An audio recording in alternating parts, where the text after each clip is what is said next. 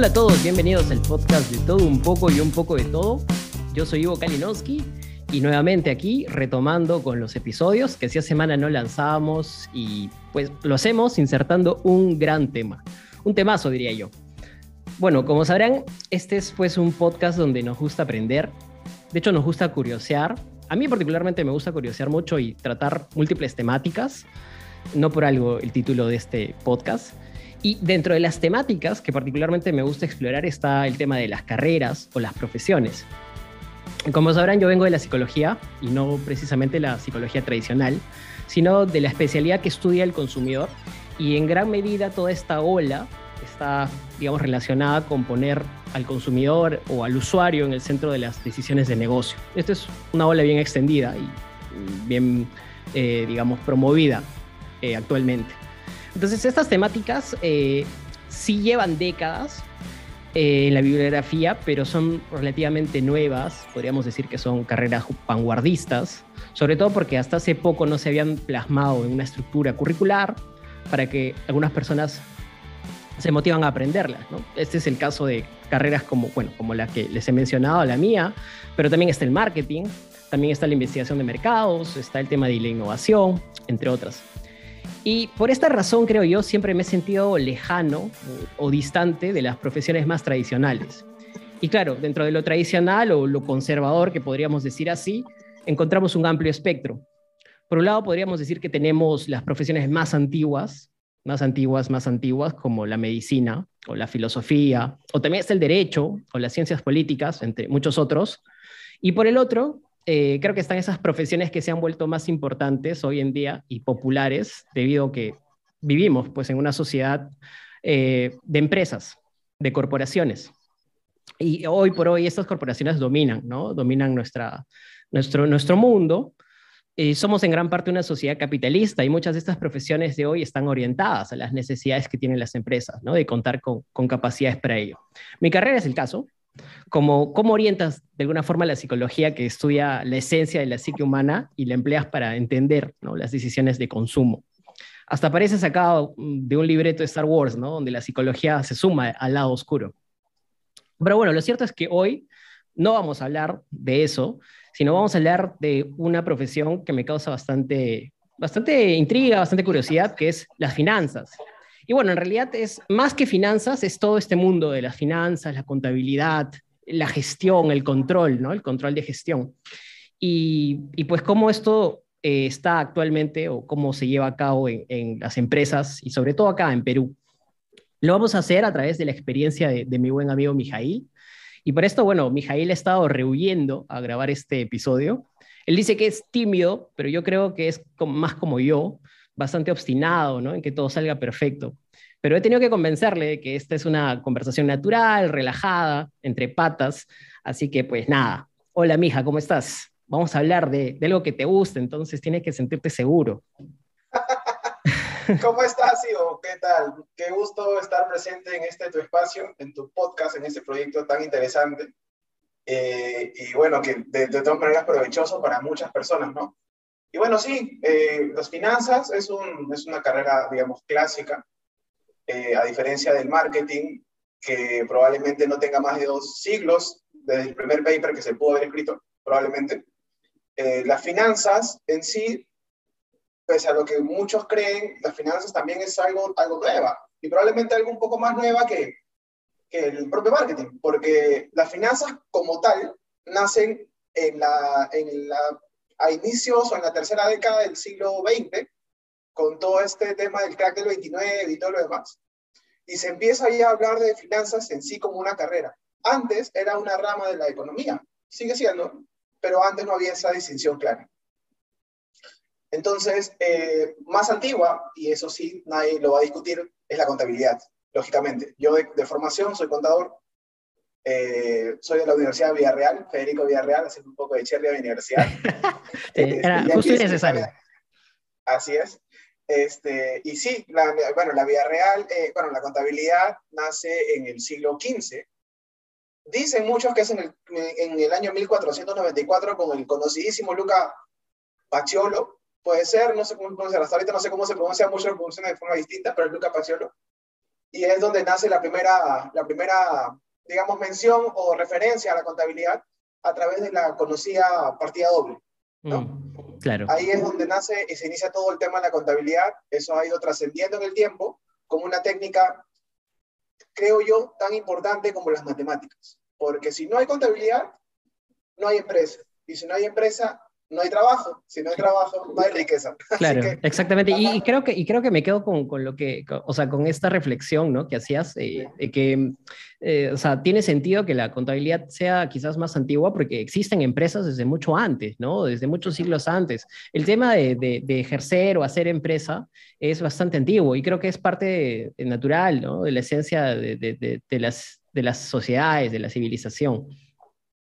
Exactamente, sí, justamente, por ejemplo, hay, este, hay eh, escritos o personas, este, bueno, debe ser historiadores o gente que se dedica a ello, a, indagar la, el pasado, probablemente antropólogos o algo parecido, que hablan del, incluso de este sistema de, de, control de, ingresos y salidas en, en, en, la época de los egipcios.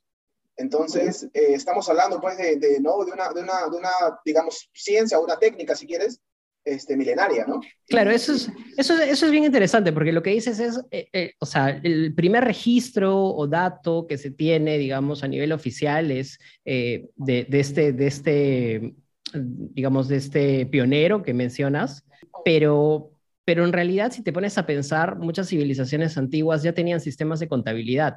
Por ejemplo, los incas, nada más, ¿no? Con, con los famosos quipus, que es un sistema de contabilidad, y bueno, otras, muchas otras con diferentes sistemas que han ido adaptando, pero eh, se necesitaba pues una forma de más o menos controlar los recursos disponibles. Exactamente, sí, mira, y, y claro, o sea, la, la contabilidad es una técnica que te permite registrar todo lo que tú haces con tu dinero, básicamente. Lo que entra, lo que sale, es, lo que, si quieres buscar este, una muestra o, algo parecido para saber qué hiciste con ese dinero o qué pasó con el dinero, la contabilidad te va a hablar. La, lo que hace en el, en el, 90, en el, en el 1494, aprox, es este, implementar la base para la contabilidad actual, de cómo se lleva hasta el día de hoy, con la, con la base de la partida doble, ¿no? Con la ecuación contable clásica. ¿No? antes había otros sistemas que también se utilizaban para llevar el registro de transacciones ¿no? Bueno, seguramente en ese momento lo llamaban de otra forma, pero no era, no era en sí per se en la partida doble. Los equipos es otro sistema, por ejemplo, que tú, que tú me, me, comentas, eh, que, que, también es válido, pero no la estructura propia la partida doble es claro.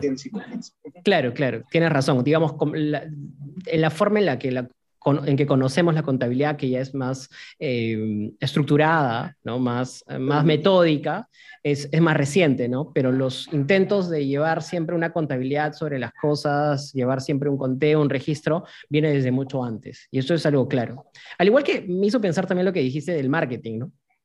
Yo, yo, yo tengo en mi cabeza el marketing pues hace pocas décadas, pero si te pones a pensar, el marketing existió desde, muchos siglos antes también, pero no en la forma de marketing, sino en la manera en la que, en la que existe una necesidad de, de promover, ¿no? De promoverlo, de vender cosas, de promover o hacer, digamos, este, alcanzar los productos al consumidor y hacerlos llegar, siempre habían formas muy arcaicas de marketing, ¿no?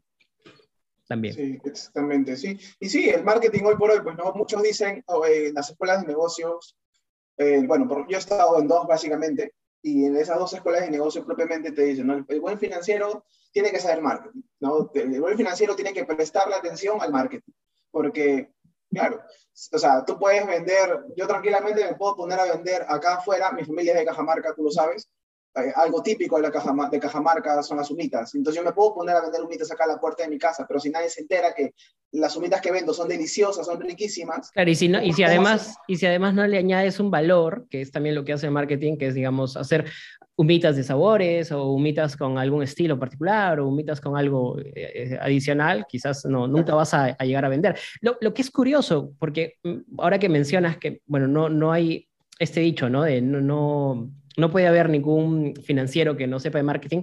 Yo, yo más lo había visto también por el lado inverso, ¿no? No hay ningún profesional que no que, que, o sea, que esté exceptuado de aprender o de saber este, finanzas. Porque hoy por hoy creo yo que, que no, no, todo es complementario. Lo uno viene con lo otro, porque también muchos marqueteros a veces pasa que, que pues siempre ven por el objetivo, pero no ven por, por cuidar o, de qué forma lo van a lograr a nivel económico, ¿no? Claro, pero mira, el... exactamente, sí. Ahora, hay, no hay que confundir que muchos profesionales hoy por hoy, incluso cuando uno quiere emprender, uno dice, necesito un contador para que me vea las finanzas.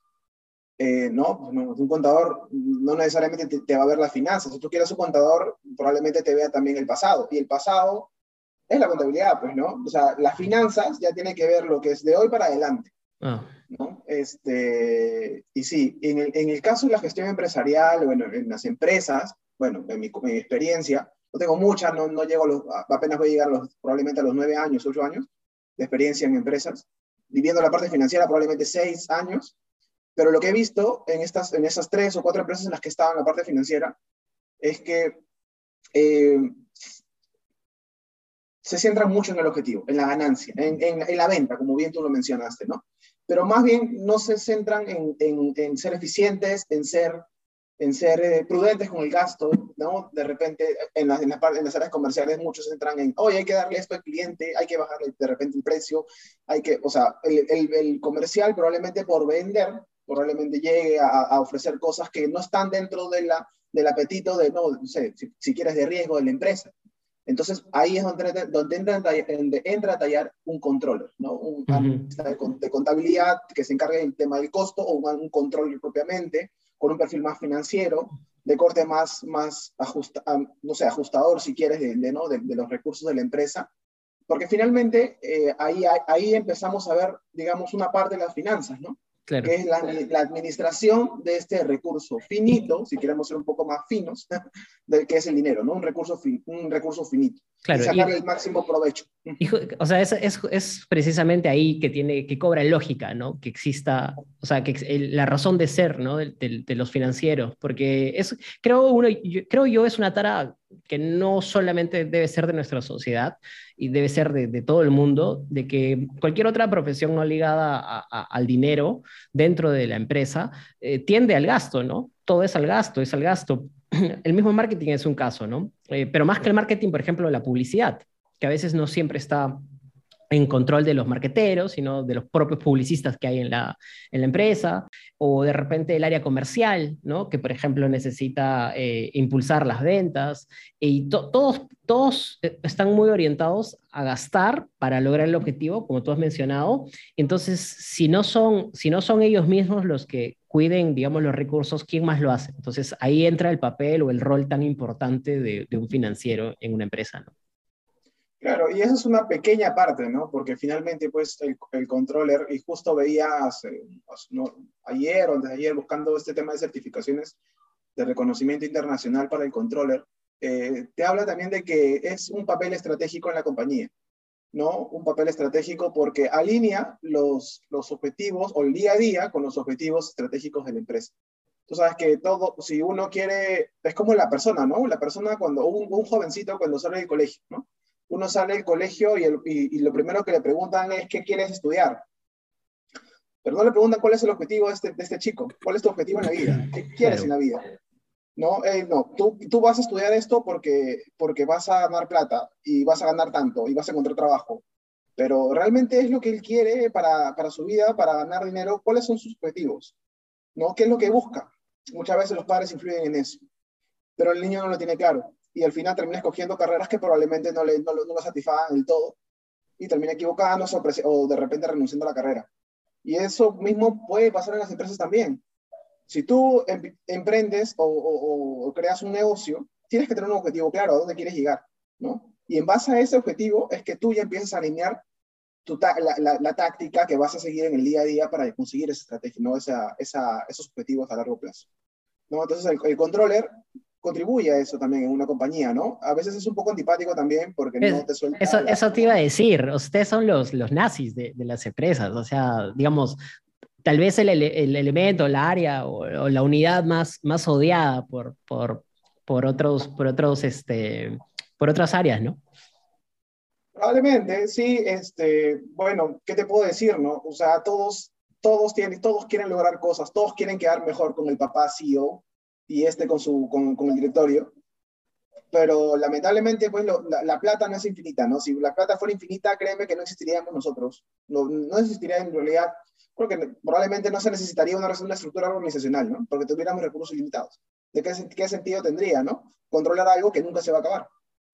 Eh, pero lamentablemente no es así, pues. ¿Y hasta qué, pero hasta qué punto son, digamos, ustedes los asesinos de iniciativas, ¿no? Porque a veces hay iniciativas que tienen un, un alto riesgo y, y, claro, y de repente ustedes por ahí están matando, ¿no? Con, con los peros, con los nos, con cuidado, con las advertencias, la, la posibilidad, ¿no? De, de, dar este gran salto, quizás.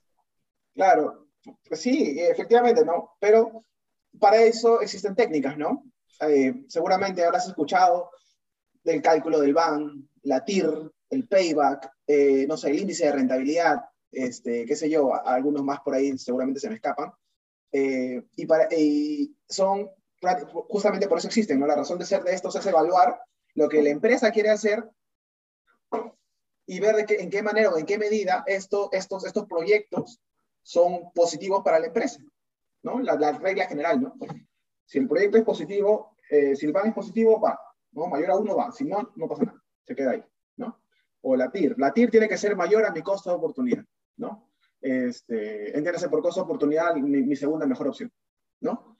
Entonces, para eso existe, ¿no? Pero a veces, a veces, eh, nosotros nos limitamos también a lo que quiere la empresa. Muchas veces existe, existen proyectos que se dan en las empresas que no necesariamente son este, tiene un ban positivo o un ban extraordinario o un tier, una TIR que supera eh, con creces el, el, costo oportunidad del accionista, del, del, del, director o de quien invierta, de la empresa, este, sino que más bien se dan porque de repente nos dan, la, nos dan presencia, nos dan notoriedad. Claro, claro. Ayudan a algún objetivo que es un poco más, eh, más suave o es un objetivo de, de, prestigio, es un objetivo de imagen, es un objetivo de reconocimiento, tal vez. No siempre tiene que ser un objetivo basado en, en rédito económico, ¿no?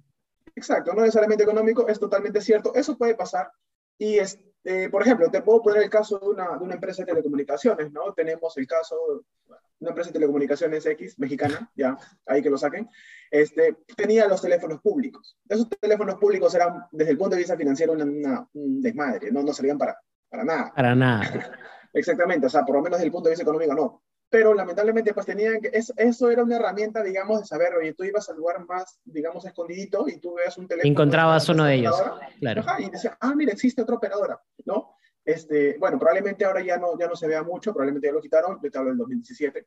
Eh, pero básicamente es un ejemplo que puedo poner, ¿no? Eso sucede en la vida real, da, y no necesariamente es económico, sino más bien de presencia, puede ser también, ¿no? Y, a ver, mercenarios en el tema del recorte de gasto, tampoco, puede ser, pero es una de las habilidades que justamente leía que, que tiene, que debe tener el, el, el, actual, ¿no? Que es de saber escuchar y saber entender y el nivel de empatía que debe tener uno también es importante.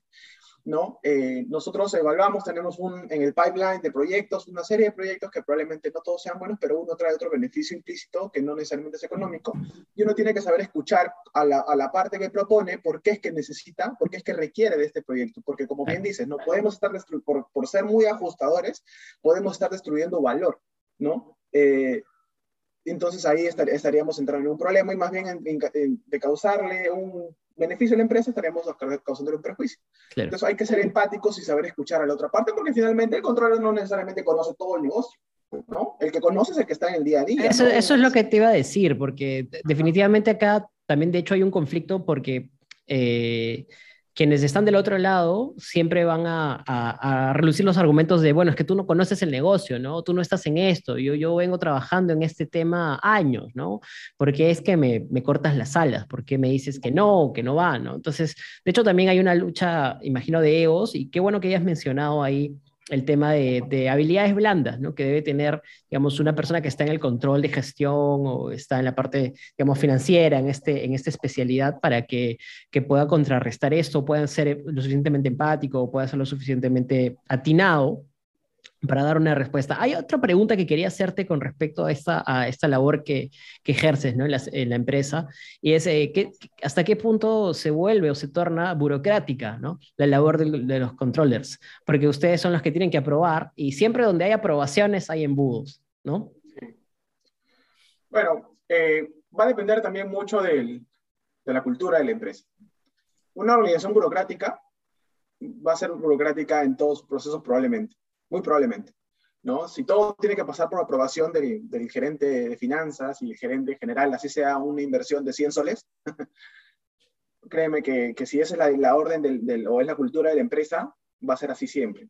¿no? Eh, para eso también nosotros contribuimos en el tema de justamente la empatía ¿no? Si, y el sentido de urgencia. Si nosotros vemos que, que, es una empresa que de repente tiene muchos proyectos, que en el día a día se presentan múltiples este, eh, no sé, situaciones que, que, requieran o demanden gasto, nosotros tenemos que establecer parámetros para, para hacer que no haya un cuello de botella o se generen embudos. ¿Para qué? Para que la operación continúe. En todo, hasta en el registro, lo que prima es la realidad económica del negocio. Si tu accionar, si tus procesos, si tus técnicas financieras, económicas, eh, que así seas un experto en temas estadísticos, financieros, en Big Data, en lo que tú desees, en lo que quieras, si esto no conversa con la realidad económica del negocio, probablemente este negocio no, no, no, no, no llegue al, no cumpla con sus objetivos y le genera un perjuicio. Uno tiene que, conver, tiene que ver la forma y proponer, ser propositivo en, en, la, en, en, el día a día para evitar estos cuellos de botella, ¿no? Sí, eso te podría decir, ¿no? ¿Y cómo, ¿Y cómo está la situación, este, digamos, a nivel bueno, la experiencia que has tenido tú en, la industria donde estás, en la empresa donde estás, pero en general imagino que debes estar informado también por, por otros colegas o compañeros. ¿Cómo ha sido la situación que se ha vivido en las empresas en Perú en la pandemia? O sea, ¿cómo, cómo, ¿cuál ha sido la actitud o el comportamiento que han tenido, digamos, en relación con, con nuevas aventuras, con nuevos proyectos? ¿Cuál ha sido, cuál ha sido la posición? Bueno, sí, en realidad, a ver, nosotros armamos presupuestos, ¿no? Los presupuestos usualmente se, se aprueban una vez en el año y se van ajustando en niveles de, ¿no? De acuerdo a un forecast que hacemos, ¿no? Muchas veces lo hacen de forma mensual, otras veces lo hacen de forma trimestral, ya depende de la empresa. Cuando sucede la pandemia fue algo muy incierto, en verdad, porque no teníamos, eh, no teníamos claro cómo proyectar. ¿Ya? Yo te hablo de empresas que facturan que, en las que he trabajado, que por lo menos en las dos en las que me ha tocado trabajar en tiempos de pandemia, ¿no? En, una en mi último año y otra empezando este, ¿no? Empezando, la, empezando el 2021. Y no son empresas que utilicen técnicas muy sofisticadas, pero son empresas importantes y grandes, ¿no? Facturación mayor a 2 mil millones de soles al año. Creo que ya estamos hablando de empresas, ¿no? Grandes. Y no utilizan técnicas sofisticadas para la proyección. Y más allá de ello, si nosotros tenemos un escenario en el que, en el que no hay no hay, no, hay, no, hay, no hay una claridad en el futuro más próximo, y con el futuro más próximo te digo inclusive hasta la próxima semana, porque puede haber pasado que tu colaborador se contagia, puede haber pasado que el Estado saca nuevas regulaciones, que el Estado te dice, ¿sabes qué? Ya no, ya no vas a volver por todo el año, o viene otra cepa, o, o qué sé yo. Entonces uno no sabía qué hacer ni cómo actuar. Cuando llegué, por ejemplo, a, este, a la empresa en la que estoy trabajando, este, habían escenarios que se hacían ya no solamente del, del COVID, de la pandemia, sino también del tema político. Claro. ¿Qué va a pasar si es que este señor cumple con su promesa de campaña que da en provincia, porque en Lima era otra? ¿Qué pasa si el señor sí. cumple con su, con su promesa de campaña y estatiza todo? ¿Qué pasa si el señor estatiza a la mitad? Y empezamos, empezamos a hacer escenario tras escenario que le llamamos muchas veces, que le llamamos análisis de sensibilidad, ¿no? Y proyectamos cuánto sería mi utilidad, cuánto sería mi NIAT, ¿no? Mi, mi, mi, mi utilidad eh, después de impuestos, ya, y cuánto sería si es que pasa esto. Entonces empezamos y las Pero, pero, eso es, pero eso es jugar con los números de una manera bastante arriesgada, ¿no? Porque, porque este escenario ha sido tan incierto que si, si, si, si, tuvieras, si hubieras tenido una bola de cristal y hubieses podido ver cómo estamos ahora, que no estamos ni mejor, pero, tampoco, pero también no estamos tampoco tan mal como lo pensábamos. Este, quizás no, no, no se hubiesen arriesgado a hacer tanto, o sea, tan, tantas proyecciones, tantos escenarios ¿no? complejos. Pero bueno, esa es la labor ¿no? que toca. Sí, porque finalmente, este, a ver, te ponemos seguramente quien nos escuche, el que menos quiere saber qué cosa va a pasarle mañana, cuánto va a ganar en un año, cuánto va a ganar en dos, cuántos hijos va a tener para entonces qué va a estudiar, qué enfermedad va a tener. Todos queremos saber el futuro para tomar decisiones en base a eso. ¿Cómo hacemos si no tenemos una bola de cristal? La única forma es establecer escenarios. ¿no? Porque ningún financiero, ninguna empresa te va a decir, yo sé lo que te va a pasar en un año. Y tú vas a hacer esto porque eso es lo, yo sé lo que te va a pasar. Eso es posible, ¿no? Salvo que seas Agatha Liz, ¿no? Salvo que seas Agatha O, o Reinaldo dos Santos. Que... O dos Santos, que a todo latina, ¿no? A todo latina. Pero, claro, ¿no? O sea, tienes que establecer escenarios, ¿no? Tienes que establecer qué pasaría así y prepararte, porque, o sea, tú puedes poner en el Excel lo que te dé la gana, pero tienes que, esos Excel sirven para tomar decisiones y para estar preparados. Por ejemplo, este, en ese tiempo, ya llegando, llevándolo un poquito a la, a la coyuntura política sin ánimo de ahondar mucho, pero que tiene que ver con el accionar de las empresas, los bancos. Cuando salió el tema, de, cuando estábamos a punto de, de, de, cuando estaba a punto de darse la segunda vuelta, y todos pensaban que la candidata Keiko iba a ganar, eh, o, que, o, que, podría ganar, la gente que estaba en contra de Keiko, ¿no? La, el otro extremo, eh, amenazaban con hacer marchas y revueltas y todo lo demás. ¿Qué hicieron los bancos? Los bancos empezaron a blindar sus puertas, claro. a poner seguridad especial a sus lunas, parcharon sus lunas con un material especial, no sé de qué material es, pero con, empezaron a cuidarse, ¿no? Ellos, ellos probable, probablemente en su interior decían, bueno, no creo que pase nada, ¿no? Pero no, no va a pasar nada. Pero después decía uno, oye, ¿y si sí pasa? ¿Qué hacemos? Claro. ¿A quién, ¿Cómo respondemos? Entonces, eso, esos escenarios que uno se plantea que, puede, que podrían pasar en un futuro, claro, en base a una técnica de análisis ¿no? exhaustiva, ¿no? Uno, se, uno toma acciones sobre ello. Para eso sirven las proyecciones. Uh -huh. Sí, me, me, he hecho, me he hecho acordar a... No sé si te acuerdas de esta película Guerra Mundial Z. Claro. En, en esta película, eh, los, los israelitas habían, este, habían previsto ¿no? lo que iba a pasar, ¿no? la invasión zombie. Y habían puesto unas murallas ¿no? alrededor de Jerusalén. Y esto era porque ellos tenían un consejo, ¿no? No me acuerdo el número exacto, pero era el, el consejo, digamos, de los, de los 10, ¿no? Donde la, la, la, la dinámica era que uno siempre tenía que estar en contra de, de, de, la, de, la, de la, digamos, de la posición de la mayoría, ¿no? Entonces, por ejemplo, todos decían, no, no, esto no está pasando, esto no sucede, esto no va a suceder, ya. Y uno tenía que sí o sí siempre estar en contra. ¿Para qué? Para buscar todas las razones posibles y argumentos necesarios para, para ver si, para justificar que sí va a pasar, ¿no? Y de esa manera prever.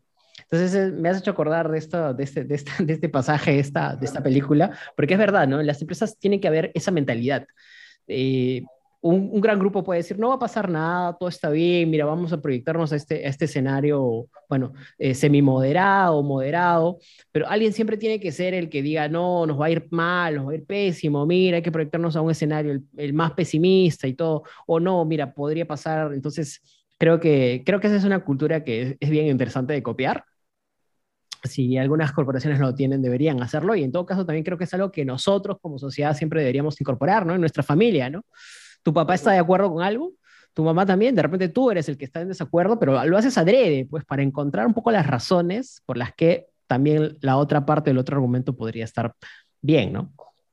Claro, sí, totalmente, ¿no? Sin cara en el tema del extremismo también, ¿no? Sí, sí, claro. Ser, sin cara en, en, como decimos vulgarmente, ¿no? Sin ser noicos. Sin ser paranoicos, sí, claro. Sí, ajá, o sea, sí, cayendo siempre en la realidad dentro de realista, ¿no? Pero vamos que la pandemia nos demostró que no, no necesariamente todo cae dentro de tu, ¿no? Dentro de, de de la lógica, ¿no? ¿no? Sí. Claro, dentro de la lógica, ¿no? Dentro del espectro lógico, ¿no? Porque mire, imagínate quién se iba a suponer que, que íbamos a estar en esta situación que, bueno, ya hemos venido viendo que la recuperación ya ha venido dándose de forma importante, ¿no? Este, muchos comercios se han reabierto, muchas industrias han reaparecido. El cine, por ejemplo, es de las más golpeadas y bueno, ahora el cine ya está funcionando nuevamente. Eso es importantísimo ya hemos aprendido a, a, a, perder el miedo a la pandemia, pero vemos que al principio, ¿cómo era? ¿no? Uno, uno poco más salía vestido de astronauta a la calle y con justa razón, ¿no? Creo que a todos nos agarró de, de desprevenido y, y, el que no se cuidó lo suficiente, pues, bueno, lamentablemente estamos en, ¿no? en esta situación. Es verdad, es verdad. Yo me pongo a pensar un poco en lo que pasó en la pandemia y primero no me creí que estuviese tanto tiempo trabajando desde casa y, lo estoy, sí que lo estoy, nunca, nunca he, he, vuelto a la oficina, bueno, hay mucha gente que lo ha hecho, pero yo nunca, nunca volví a tocar la oficina, creo que no me imagino regresando a la oficina eventualmente, eh, aunque, aunque sea el caso, ¿no? Pero ya estoy tan acostumbrado a trabajar en casa y no me quejo. Pero además de eso, creo que muchas cosas han cambiado, muchas cosas definitivamente han, han venido para cambiar. Algo que no, no, sospeché que podía pasar, pero por ejemplo, tenerle miedo a los, a los grupos, ¿no? a las aglomeraciones.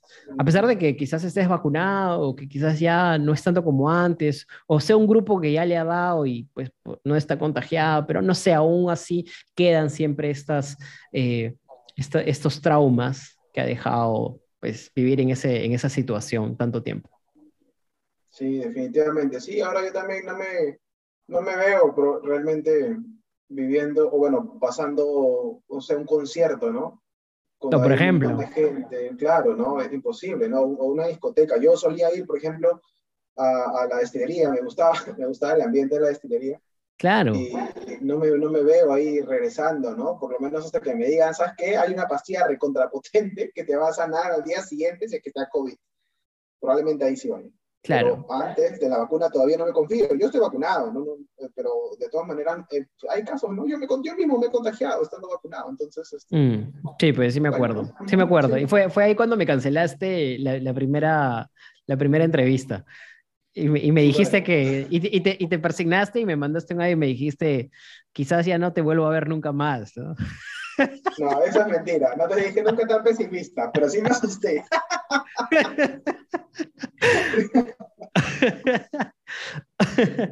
Oye, cuéntame, ¿cómo, cómo, ¿cómo ves la situación económica? ¿no? Porque es algo que quizás sale un poco del libreto ahora, pero, pero definitivamente con, con tus conocimientos en la parte, digamos, conocimientos más técnicos, ¿no? Sobre, sobre la parte económica, ¿cómo ves un poco la situación actual que vivimos? Bueno, justo ayer conversábamos un poquito de eso, ¿no? Eh, ahorita ya los ánimos se han calmado bastante.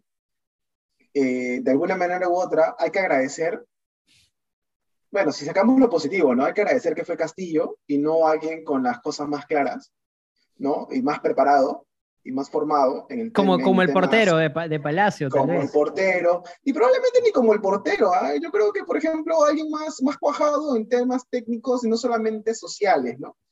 Porque vamos que Cerrón tampoco es que sea un erudito económico, ¿no? O un erudito en, en materia comunista. Pero la tiene más clara, digamos, la tiene más clara. Un poquito más clara, bueno, un poquito más clara que Castillo, creo que, creo que cualquiera la puede, lo puede tener, ¿no? Sí, pues sí. Entonces, si sacamos lo, lo, optimista o lo bueno, es que, bueno, estamos en una situación en la que ya no hay tantas zozobras ni tanto miedo. El Congreso ha tomado una, una posición sólida, digamos, un poco más fuerte ¿no? Este, con respecto a salvaguardar este modelo que tantos odian sin, creo, tan, tanto fundamento, ¿no? Eh, vamos que eh, si nosotros vemos cómo hemos, nos hemos enriquecido, literalmente hablando en términos económicos y viendo el PBI, que finalmente la, no es lo, es lo, que nos indica cuánta riqueza se genera en un territorio, nosotros hemos crecido, hemos crecido de forma alucinante. Por eso es que nos llama a nosotros el, el milagro económico, ¿no? el milagro peruano, ¿no? hemos tenido épocas de crecimiento eh, extraordinarias que muchos, muchos de nosotros lo hemos venido, lo, hemos, lo hemos palpado en nuestros familiares, en, en, nuestros amigos, claro. ¿no? empresas peruanas que han crecido en épocas en las que todo era muy, muy, no sé, muy, muy nebuloso, ¿no? Muy, muy incierto, ¿no? Muy gaseoso. Exacto. Y eso siempre que le ha llevado pues a, a Frank a, a, tener dolor de hígado y, y picazón de ojo, ¿no? Sí, vamos que Frank es un economista bueno, ¿no? O sea, es profesor de una universidad prestigiosa, que pese a todo lo que pueda decir la gente eh, de esa universidad, hay economistas, pues, que, que, de, mucha, de, de, mucha talla, inclusive que están trabajando en empresas en, en, inmensas, ¿no? A nivel mundial. Pero a veces creo que lo ideológico, y no sé si lo ideológico o lo conveniente prima antes que lo, que lo técnico y realista, ¿no? Ahora, no quiere decir que no tengamos cosas por mejorar, muchas cosas por mejorar, y ya lo hemos escuchado hasta el cansancio, y nosotros lo podemos ver ¿no? en el día a día. Hay mucha desigualdad, es cierto, ¿no? De hecho, hay un coeficiente que se llama el coeficiente de Gini, que es el que mide ¿no? este, esta, esta desigualdad, eh, y, y, nosotros somos unos países que más desigualdad económica tenemos, ¿ya? Pero, pero eso no quiere decir de que estemos mal o que nos hayamos detenido en el tiempo eh, en, en, mejorar, ¿no? No, hemos, no, hemos, no, nos hemos detenido el tiempo, al contrario, hemos ido mejorando de forma progresiva. Me podría poner inclusive, ¿no? De, nosotros podríamos ponernos probablemente, eh, ponernos en este... En este Sí, o sea, yo, ¿no? yo como lo veo es, eh, o sea, la situación de Perú es muy como equiparable a, si, si, si lo quieres llevar a un terrario, como para analizar, digamos, ¿no? Pues un terrario es un, como una pecera donde analizas a los insectos y un poco en su hábitat. Si llevamos al Perú a un terrario, es un poco más o menos el paralelismo de una, de una empresa que recibe muchos ingresos, no ha dejado de recibir ingresos, ganancias durante todos los años, ha crecido, crecido, crecido, pero por ejemplo llegas al área de, no sé, de, de, soporte de sistemas y la encuentras deteriorada, ¿no? caída, falto de, de digamos, de, recursos, ¿no? O vas, no sé, al área de logística y la encuentras así como mea caña, inoperante.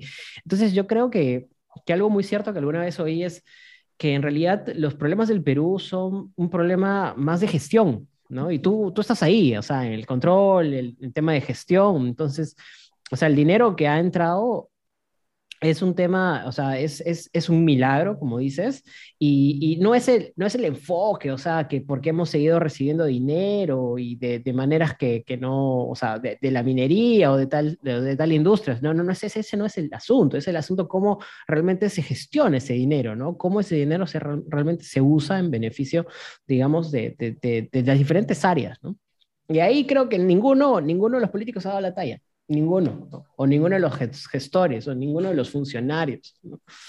Entonces ahí ese es el tema, no se trata de, digamos, un poco juzgar las, las posiciones, o no se trata de, de, juzgar, pues, este, la constitución, o, en fin, o sea, no, no es eso, ¿no? Se trata sí, de operar.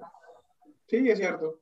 Mira, pero bueno, sí, me gusta tu ejemplo, y la verdad es que si pensamos, eh, la corrupción nos ha costado mucho, eso es muy cierto si nosotros hubiéramos tenido presidentes que no hubieran sido, por si te digo, no tan corruptos, ya, ok, corrupción, bueno, vamos, ya, pero no tan corruptos, probablemente ahorita estuviéramos mucho mejor, con todos los recursos que tenemos nosotros como país, con todas las ventajas competitivas que podemos generar, con toda la inversión que ha, venido, llegando acá al Perú, probablemente hubiéramos sido un país mucho más industrializado, no tan dependiente de la minería, con profesionales que no se ciñan, porque mira, por ejemplo, eh, no sé si has escuchado el banco New Bank de col colombiano, es un banco que, o sea, ha recibido fondos de, en Silicon Valley y todo lo demás, y ahorita está revolucionando la banca, ¿no? Eh, eso me gustaría escuchar,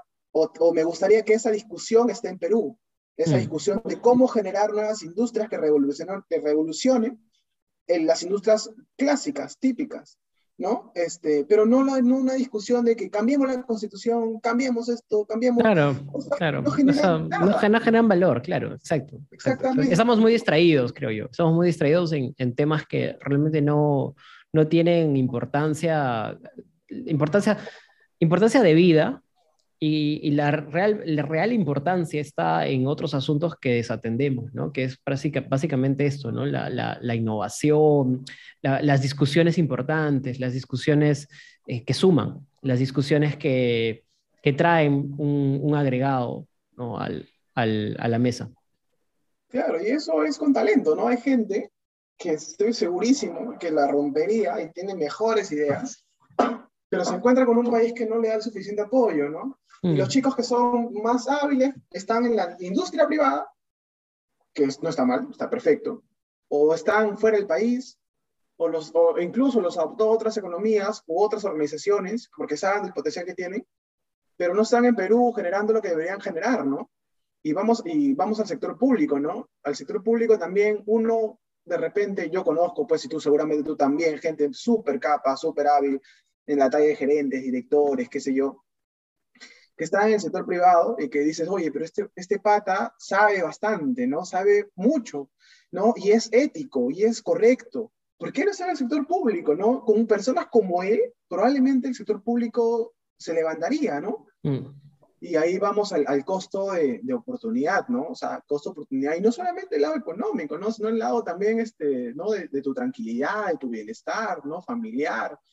Claro, justo, fue... justo algo de eso hablábamos ayer, me acuerdo, pero, pero, pero, también me has hecho acordar otro tema, ¿no? O sea, este, las, las personas que, los sistemas, de alguna forma, te, te influyen, para bien o para mal, ¿no? Entonces, a veces el sistema te influye para bien, que es, a mí personalmente me ha pasado, he entrado a empresas con un tino muy ágil y exigente y, y de mucha eh, de mucho empoderamiento y, me, me, he permitido, digamos, exponer el mayor de mis potenciales, pero también he entrado en empresas donde he sentido que, que, que, que definitivamente esforzarse es pues, un sinsentido.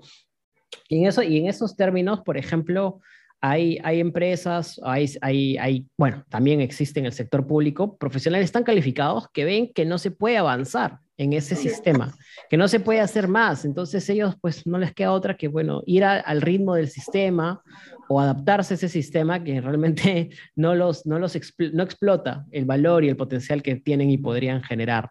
Y ahí se quedan, se quedan por la seguridad económica o se quedan por, la, por, la, por los beneficios o en todo caso por, se quedan planteándose otros proyectos paralelos y, y todo muere, ¿no? Y entonces el, el, único perjudicado es en general el país y la sociedad.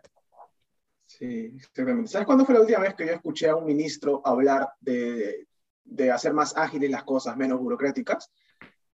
Probablemente quien, quien nos vaya a escuchar no, no esté de acuerdo, pero no voy a hablar nada, no, no tiene nada que ver con política ni con, ni con partidario, ni con ser partidario de, este, de PPK, pero Zavala, Zavala quiso hacer mm. las cosas mucho más ágiles y presentó un plan de trabajo en el cual plasmaba los hitos, ¿no? Con plazos, ¿no? Y todo lo demás, costos inclusive, lo, lo expuso. Y sí me acuerdo, sí me acuerdo porque fue un gabinete bien técnico y de hecho sí, sí, la primera vez que empecé a escuchar sobre procesos ágiles, rapidez, integración, fue justamente en ese, por esos años, ¿no? 2015, 2016, ya se empezaba a generar, y se ha perdido, ¿no? Lo lamentable es que se ha perdido esa, esa, mm, esas, esas palabras clave en la conversación. Hoy por hoy ya no se escucha eso, ¿no? Hoy lo único que escuchas de los ministerios es hay que dar canastas, hay que, hay que dar bonos, hay que, este, hay que construir más este, infraestructura y ya, ¿no? Y todo el mundo te sigue diciendo esas cosas y, bueno, ni siquiera tampoco tienen idea de cómo hacerlo. Sí, efectivamente, y, y, bueno, sí, pues ahí tenemos el, caso, pues, ¿no? De, de, que estamos nuevamente, ¿no? Dilatando y perdiendo el tiempo en, en temas que no valen la pena, que no generan valor y nos seguimos estancando. Muchos dicen, ¿no? Este, ya, pero hay que dejarlo trabajar, hay que dejar que pase el tiempo, a ver qué pasa, eh, ¿no? pero no se dan cuenta del tiempo que estamos perdiendo, mucho que en términos, en términos económicos estamos perdiendo, porque dicen, ¿no? El dólar al, tipo, al inicio estaba a 3.90, 4 soles, 4.10, ¿no? Hasta 4.12 creo que llegó, ¿no? Pero mira, el, tipo de cambio ya bajó, ya estamos en 3.74, estamos en 3.80 de nuevo, ¿no? No, ¿dónde están los que decían que íbamos a ser como Venezuela? pero nadie se pone a pensar de que, de que esos, esos diferenciales de tipo de cambio han tenido un impacto sobre la economía. Claro. Y, un impacto sobre la economía de, la gente que también ha tenido muy, poco, muy pocos recursos y que probablemente antes ganaba, se ganaba el día con 20 soles trabajando 10 horas, pero, eh, pero por el tema este de la inflación se le subieron el aceite, bueno, también se, subieron, se subieron los productos básicos, claro. Y lo peor es que, que, ahora baja, más horas. Y lo peor es que ahora baja el dólar y no bajan los productos, porque además también hay, hay, hay, hay un, un, comportamiento bien pernicioso del, del, del, del, empresario, del vendedor, que ya no bajar el producto, pues porque ya lo he estado vendiendo así.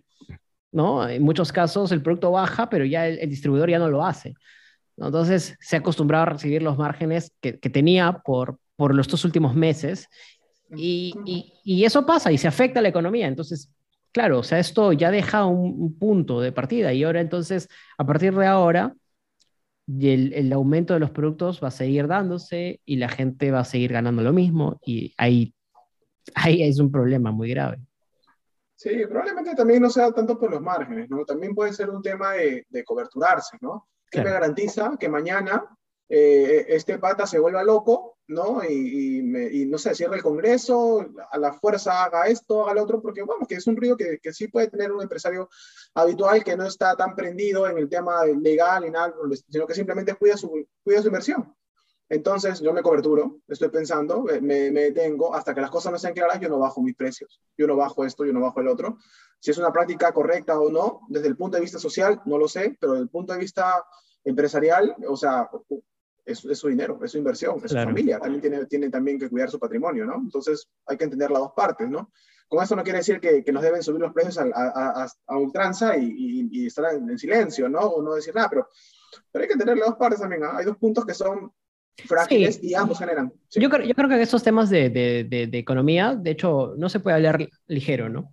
A veces pecamos de hacerlo porque, bueno, en fin, ya cuando, cuando se trata de hacer una, una crítica real, creo que hay muchos factores eh, o, variables que están implícitos ¿no? en todo este análisis.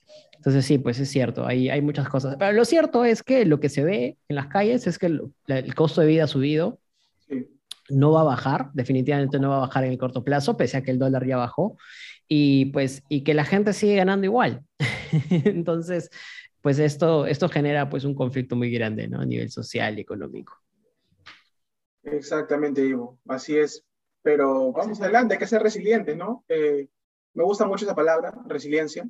Leí una definición que decía que resiliencia es la capacidad de doblarse sin romperse, sin quebrarse.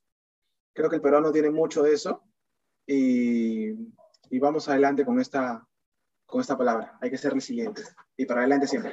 Excelente, nos quedamos con ese, con ese aprendizaje, con esa reflexión, mejor dicho. Y creo que vamos cerrando el podcast porque ya, ya, ya llegamos al tiempo establecido y realmente, Mijail, ha sido un gustazo tenerte en este, en este episodio, compartiendo con, conmigo tu, tu, experiencia, tu conocimiento, tu sabiduría.